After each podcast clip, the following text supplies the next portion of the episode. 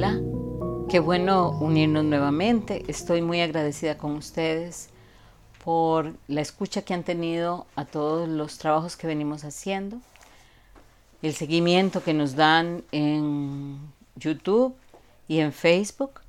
Les tengo que pedir que por favor lo compartan para poder eh, compartirlo más, para poder hacer llegar eh, el intento de tener una buena salud emocional y espiritual lo más al alcance de la mano posible. Entonces, dentro de esta línea, como ustedes han visto, hemos intentado tener entrevistas con varias personas con ángulos diferentes. Hoy está una de las personas a las que le tengo más cariño, ella es una paciente y le tengo cariño por una cosa muy particular y es porque ella tiene una característica dentro de sus atributos muy hermosa y es que tiene mucha inocencia. Entonces, cuando ella se da cuenta de algo, eh, inevitablemente hace algún gesto, algún gritillo, alguna forma de decir, ¿cómo no me había dado cuenta de esto y, había vivido 30 años con esto encima? Entonces, esa reacción tan, tan inocente y tan bella de ella me ha hecho a mí particularmente acercarme a ella de una manera especial. Entonces quiero darle la bienvenida y agradecerle, sobre todo porque quiero mostrarte, Marilyn, la intención de nuestro trabajo es tratar de llegar a la mayor cantidad de gente de de una manera cotidiana, que sea algo eh, cotidiano. Entonces, te agradezco mucho porque vos sos en este momento la autora de este podcast más que yo. Ella es Marilyn Pérez y muchas gracias. Muchas gracias Marieta por el espacio.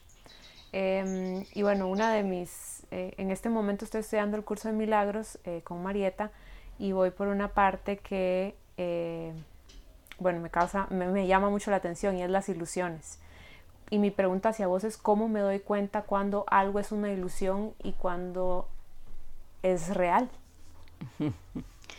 ok, vamos a ver, porque esto tiene respuestas eh, como las respuestas del curso de milagros. El curso de milagros es por mucho lo que dice, un curso de milagros, entendiendo que milagros es la corrección del error y el error es todo lo que no es ser luz. ¿Ok? Entonces, una enfermedad, una tristeza, una ansiedad, una angustia, son creaciones de nuestra mente incorrecta o nuestra mente errada o nuestra mente falsaria, le diría Krishnamurti, que se proyectan en el entorno muchas veces como necesidades, otras como amigos, otras como dolor, otras como tristeza, y que nos distraen de lo verdaderamente importante. En esa línea están las ilusiones. Las ilusiones, yo puedo contestarte a tu pregunta de una manera muy rápida y es decirte, si tenés ilusiones, no estás alineada con el gran espíritu. ¿Ok? Porque la realidad, y hago comillas, en realidad, valga la redundancia, solamente es Dios. Es la certeza de que hay un orden en el universo donde nosotros estamos. Pero por otro lado, nosotros vivimos en un plano dual, en un plano em, de sombras y luz que nosotros mismos hemos creado. Entonces, en este plano, la tendencia nuestra va a ser a crear, sobredimensionar ciertas cosas como algo que nos va a dar una razón mayor para vivir o una razón menor para vivir. Entonces, es importante comprender dos cosas. Si tengo una ilusión, por principio, eso no pertenece a la realidad. Si yo tengo amor y en mi amor sé que puedo compartirme con otro y generar una relación de pareja, eso es desde el amor. Y no debería generarme ni ansiedad, ni angustia, ni duda, ni miedo. Si tengo una ilusión, voy a tender a transformar al otro en el recipiente en el cual deposito mis expectativas, además de que el otro ya de por sí es el recipiente a través del cual yo me veo. Entonces, si vos ves lo que estoy diciendo es, por un lado, él me está mostrando aquella parte oculta de mí, pero como yo estoy ilusionada con él, entonces voy a tender a ponerle a él expectativas que no son las de él, son expectativas mías. Y, y, voy a ponerte un ejemplo. Yo sueño con esta relación que tengo con esta persona y voy a tener tres hijos y voy a tener una casa en Nueva York y voy a tener además y voy poniéndole adornos a aquello que yo estoy construyendo, yo estoy construyendo. Puede ser que el otro ni siquiera se haya enterado nunca. ¿Por qué se siente tan real? Porque viene del ego y el ego es el responsable de que nuestros sentires sean tan en la carne. ¿Qué, es lo que quiere el ego? El ego lo que quiere es convencerme que yo soy mi cuerpo. Si yo me doy cuenta de que yo soy mi cuerpo, el mundo en que yo veo a través de la ventana, de los ojos del cuerpo, es un mundo finito. Está regido por la física newtoniana, está todo separado en partes y es finito. Me muero, nazco, independientemente de si creo en otras encarnaciones o no. Pero el mundo del ego es un mundo finito que además asusta mucho. Hay mucho dolor, mucha hambre, afuera hay mucha tristeza, mucho engaño, mucha falsedad. Entonces el ego refleja todo eso de todos nosotros para que además yo cuando me sienta en este mundo, me sienta asustado, tenga siempre miedo y al tener siempre miedo y estar siempre asustado, lo que hago inmediatamente es alejarme de la inteligencia superior. Cuando yo voy despertando mi conciencia y me doy cuenta que esto es como una obra de teatro donde yo estoy, que nada de esto es real, que además de eso, realmente cada vez que me acuesto, todo se desaparece y vuelve a, crearse. Cuando yo entiendo esto, y entiendo que vos no sos real porque no sos Marilyn, tu cuerpo, sos vos. Ni siquiera quiero decir el alma, porque si yo digo que vos sos un alma, ya estoy planteando que vos sos un alma separada de mí. Todavía en el, en, el, en el plano del alma todavía hay separación. Pero cuando yo te veo a vos y veo que vos sos yo, y, y vos me ves a mí y pensás que yo soy vos, entonces no hay separación. Mm. Pero esto habla del amor, la unión y la totalidad. Lo otro habla de la individualidad, del sentir y de la experiencia miedosa egótica. ¿Me explico? Sí. Em, mm. la idea es bailar con el ego, porque, bueno, no sé, voy a tirar una idea a veces me siento muy atraída y me gustan las cosas del ego. Por ejemplo, tener cosas o comprar cosas. Em, o verme diferente con respecto a alguien más. Claro. ¿Es, eso malo? en realidad, acordate que no hay nada malo. Es solamente el lugar a donde estás, por donde estás pasando si yo todavía necesito tener cosas y nombrarlas además mías, ¿verdad? Yo digo mi esposo, mi hijo, mi casa, es porque estoy poniendo afuera la seguridad que yo debería tener adentro. Si vos decís mi casa, mi perro, mi esposo, pero tener la conciencia adentro y la claridad de saber que nada de eso es tuyo, primero o más bien al contrario, todo es tuyo porque todo lo creaste vos. Todo es tu reflejo. Sí, lo que me gusta y lo que no. Exacto, todo.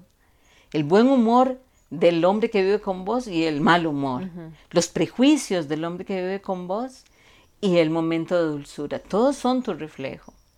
Si vos entendés eso, no importa que los llames míos y hasta que te deleites pensando en que realmente son tuyos.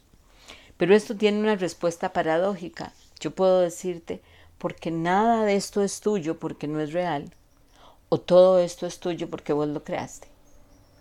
Lo que es importante es comprender que no lo necesitamos. Puedo tener 10 Rolls Royce, ser la persona más espiritual, con muchos gurús eh, que han sido conocidos por eso, Ravi Shankar, eh, Osho, porque tenían posesiones físicas que les regalaban otras personas. A Osho declaraba sin ningún problema que le fascinaban las cosas que brillaban como el oro. ¿Cuál era la diferencia? Que vos le decías, pero tiene 10 Rolls Royce. Y él decía, sí, pero yo no los necesito, tenga, le regalo uno. O sea, una cosa es entender y disfrutar de esta ilusión que hemos creado y otra cosa es necesitar la ilusión para vivir. Mm. O sea, yo puedo querer sentir una relación de pareja monogámica, donde el otro yo siento que es uno conmigo y yo una con él y lo llamo mi esposo. Y otra cosa es necesitarlo para estar bien, tener paz y ser feliz. Una es salud, la que no necesita, aunque lo disfruta, y la otra es falta de salud, la que lo necesita porque solamente observa todo lo que va asociado a eso, a decir, él es mi esposo. ¿Qué pasa cuando él ya no quiere estar conmigo? ¿Qué pasa cuando él tiene decisiones propias? Porque es un ser humano diferente a mí en este plano. Y él decide que quiere ir a jugar fútbol hoy en la mañana, cuando yo quiero que él esté conmigo y saque todo el día libre para eso. Entonces comienzan a haber mm, encuentros entre esos dos egos, uno porque quiere vivir su libertad y otro porque quiere vivir su extensión. ¿Me explico? Y esas son las razones por las cuales todas las relaciones caen en cualquiera de estos lugares, porque yo me olvido que el otro es el otro y el otro no tiene que reaccionar como yo espero. Voy a darte un ejemplo. Una paciente me pregunta sobre su novio y me dice, es muy interesante, toda la, escena es interesante. Ellos están hablando de cualquier cosa y ella en algún momento le pregunta sobre alguien que él conoce, sobre la apariencia de esa persona que él conoce. Él inmediatamente se defiende, se enoja, se siente eh, invadido y le hace ver a ella que ella cae en estos juegos de celos, que ella suele hacer esto, que esto es incómodo para él, que no es valioso para él. Y bueno, ellos toman distancia esos días y posteriormente ya va a casa y ella lo que hace es juntar esa situación con otra situación donde él habló y esbozó sobre espacios sobre la libertad. Y la conclusión de ella es, yo tengo que preguntarle a él si él está comprometido conmigo o si no, mejor que se vaya. Y uno cuando ve todo el panorama, uno dice, pero ¿en qué momento comenzó una cosa? O sea, era una pregunta y ahora terminamos en si quieres vivir conmigo. ¿Qué está sucediendo aquí? Porque esto es importante. Lo primero es que ella no se conoce. Porque si ella se conociera realmente a sí misma, ella sabría que la pregunta que, que ella dice que fue inocente no es tan inocente. Ella puede jurar porque cree en el consciente que es inocente. Pero el inconsciente pregunta eso porque ella siente, percibe o solamente pasa por un momento en el que ella se siente profundamente insegura. Y o está viviendo en una relación donde ella siente, y ojo que digo, ella siente que no le están dando lo que ella merece o lo que ella quiere, que son dos cosas diferentes. Ella une este mandato del inconsciente tan vestido, tan maquillado, lo une con la conversación de la libertad y esto todo junto hace un batido que se termina convirtiendo en, él no quiere vivir conmigo porque no está comprometido conmigo. Si yo veo esto desde el lugar de las ventanas o de la observación, ¿qué es lo que está sucediendo? Lo que está sucediendo es, uno, ella no ha sido capaz de comprometerse con lo que ella quiere. ¿Y qué es lo que ella quiere? Ella quiere un hombre que esté con ella 24/7. Que lo consiga o no, ya eso es otro tema. Que eso sea sano o no, eso es otro tema. Pero si ella se conociera a sí misma verdaderamente, se daría cuenta que ella en realidad lo que quiere es un hombre que esté con ella 24/7 y que llene en ella los vacíos que son de ella. Si ella se colocara en ese lugar, Marilyn, entonces, ¿qué pasaría? Pegaría contra pared porque terminaría dándose cuenta que puede tener siete hombres diferentes y que ninguno va a querer estar con ella 24/7, aunque la quieran mucho y sea una mujer espectacular. Porque ella les está dando a ellos la responsabilidad de darle a ella algo que ella no se da. ¿Ok? Entonces, primero ella no se conoce, no sabe cuáles son los síntomas que tiene su inconsciente y cómo los proyecta hacia afuera en una relación con otro ser humano. ¿Ok? Segundo, como no me conozco yo, tampoco lo conozco a él. Porque si vos conocieras, lo conocieras a él como yo lo conozco, yo me daría cuenta que en ese ser humano que se ha caracterizado por, en apariencia, dar poco, a ella le está dando como el 300% de lo que normalmente había dado. Entonces, lo que él está dando, que para él es mucho, ella no lo está viendo. Y no lo está viendo porque lo que él da es rosado y lo que ella espera es verde.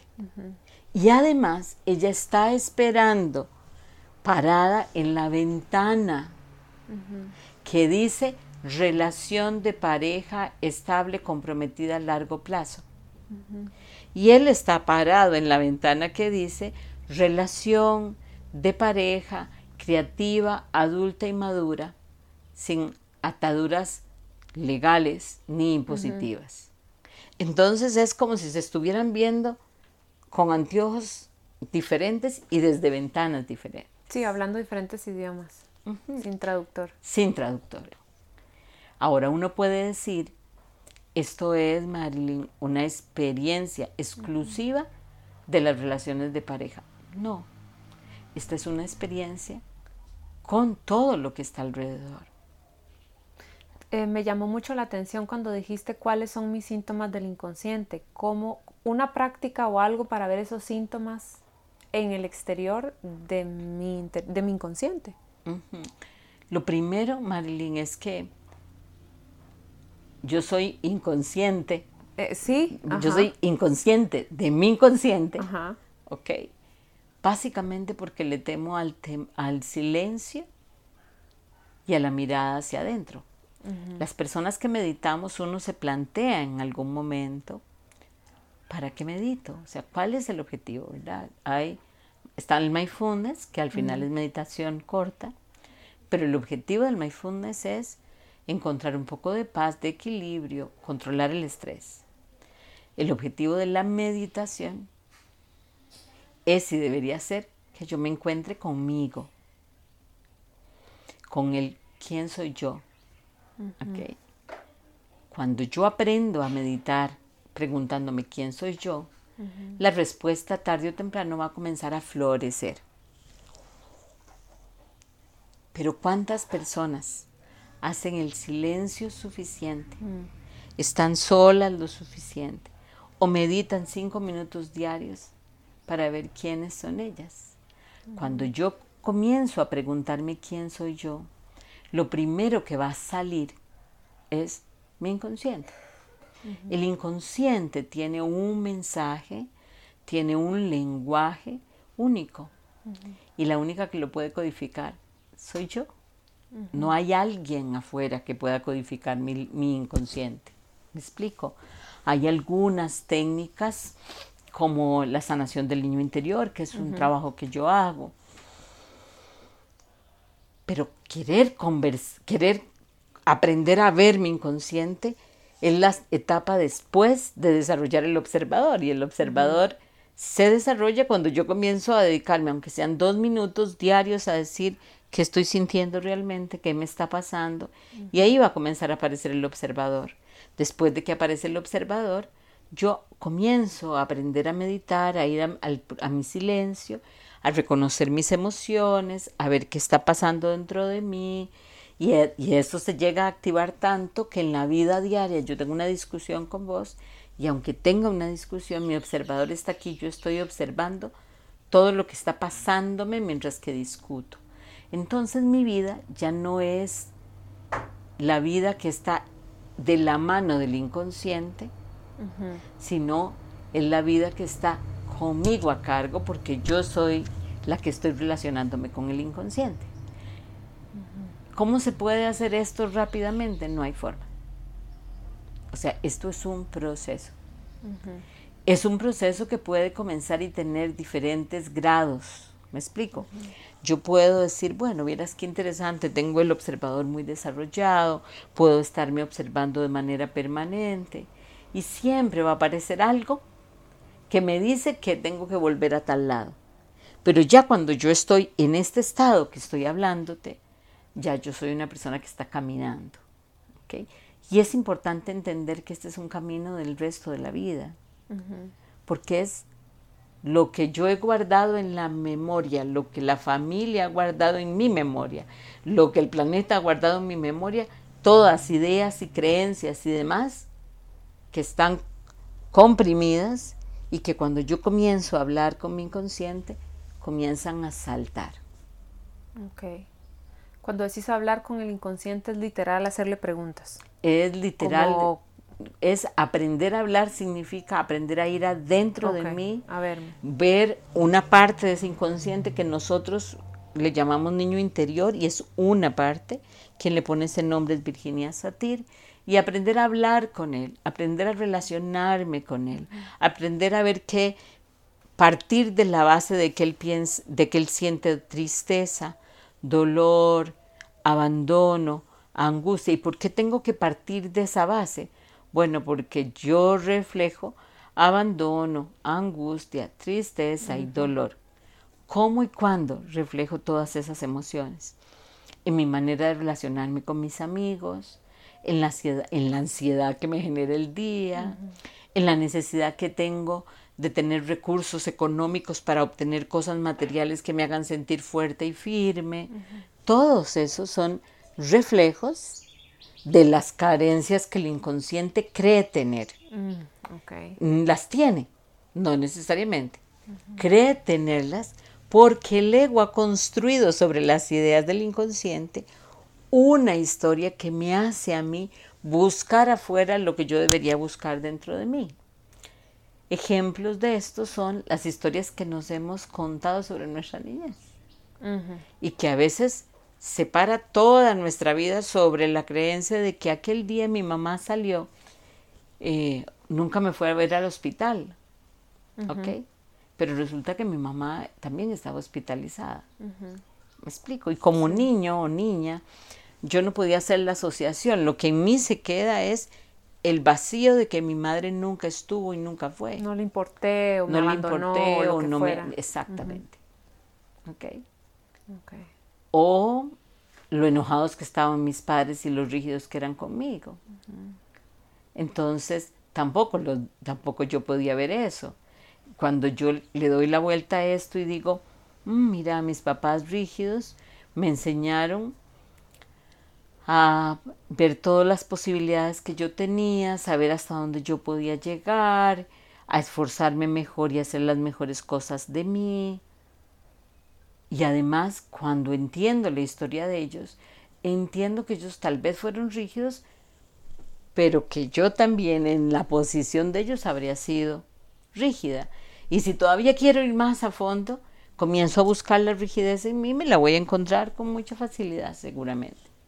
En mi cuerpo. En tu cuerpo, en tus emociones, en, mis relaciones. En tus relaciones, ¿ok? Y si no le pones atención en tus relaciones, ni en tus emociones, ni en tus acciones, comienzan a aparecer en tu cuerpo. Entonces, te volvés perfeccionista, te volvés, le das clases a los otros, te topas algo tirado y preguntas quién fue, sentís que tenés que cargar la historia de los otros y hacerte cargo de todas las cosas, entras a un lugar y acomodas para que todo esté, o sea, hay un montón de síntomas que vos podés observar tuyos o de otros y lo que estás viendo ahí es el lenguaje del inconsciente.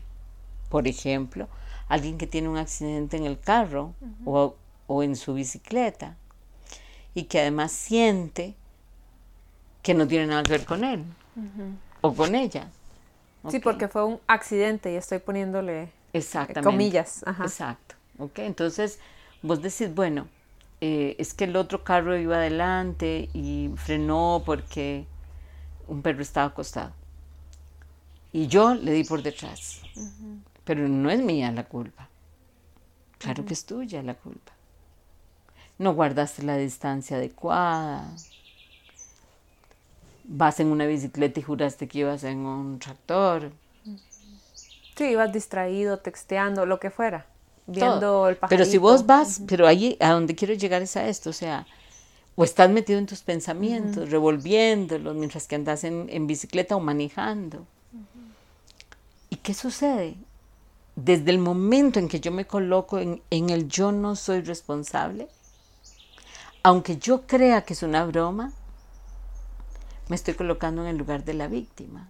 Y cuando digo yo crea que es una broma, es que muchas veces creemos que las bromas son generadores de palabras o formas de explicar algo que no tienen ninguna consecuencia en el universo. Eso no es real.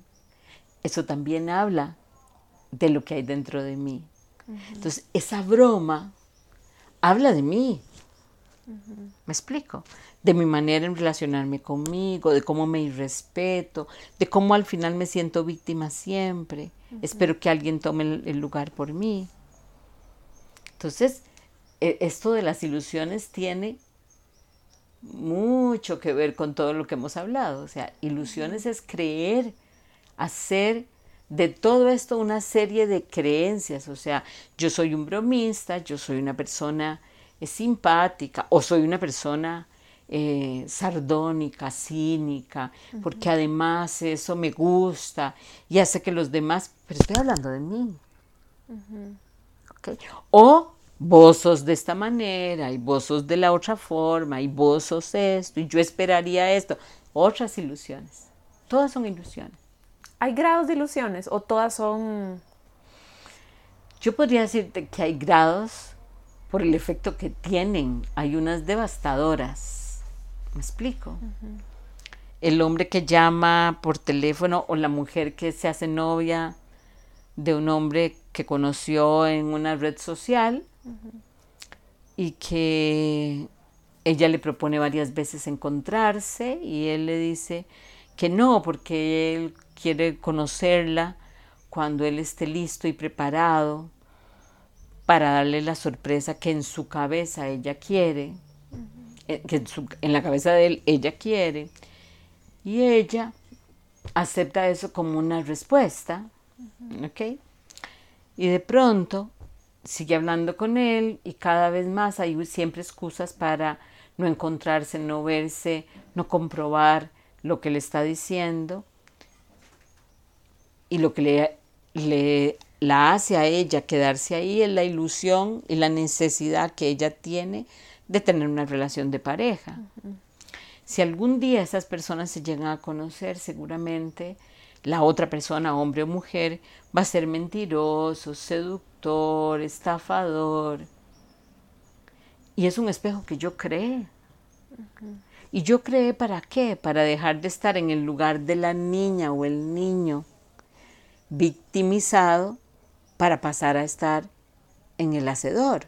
¿Me explico? Nunca es algo que el otro me hace, siempre es algo que yo me hago. Mm. ok. Eh, sí, cuando estabas hablando del ejemplo de la persona que es bromista, eh, por eso te preguntaba de grados de, ilusiones, porque entonces entre más yo soy bromista y hago la broma, más refuerzo mi ilusión y se vuelve mi realidad. Claro, porque además de eso, refuerzo mi ilusión de que el otro no se está dando cuenta de quién soy yo. ¿Me explico? Entonces, refuerzo mi victimismo, mi, lo que sea. O sea, mi posición la tapo constantemente, le hago con la broma. O sea, ¿la broma para qué es? Sí, para que no se den cuenta que yo estoy aquí. exactamente. Es como para que ¿Quién está detrás? Sí, sí, sí. Como para esconderme yo. Exacto, de mí mismo. Lo, lo, que pasa de, con esto es que esta broma permanente y consecutiva termina volviéndose una máscara tan fuerte que después salís a buscarte y ni aunque te pares frente al espejo a buscarte. O sea, ya no puedes encontrarte. Porque ya no sabes cómo, cómo ser siempre el listo, el de la última palabra. O sea, siempre estar respondiendo así, tratando de enmascarar, por supuesto, inseguridad, miedo, timidez. Oh, wow. bueno, espero que se te hayan aclarado tus dudas. Sí, muchas gracias. Okay, muchas gracias por estar aquí y esperamos que esto sea un paso más allí para el camino de todo lo que estamos intentando hacer. De verdad, Marilyn, muchas gracias. Gracias, Marita. Ha sido muy enriquecedor hablar con vos. Gracias. gracias.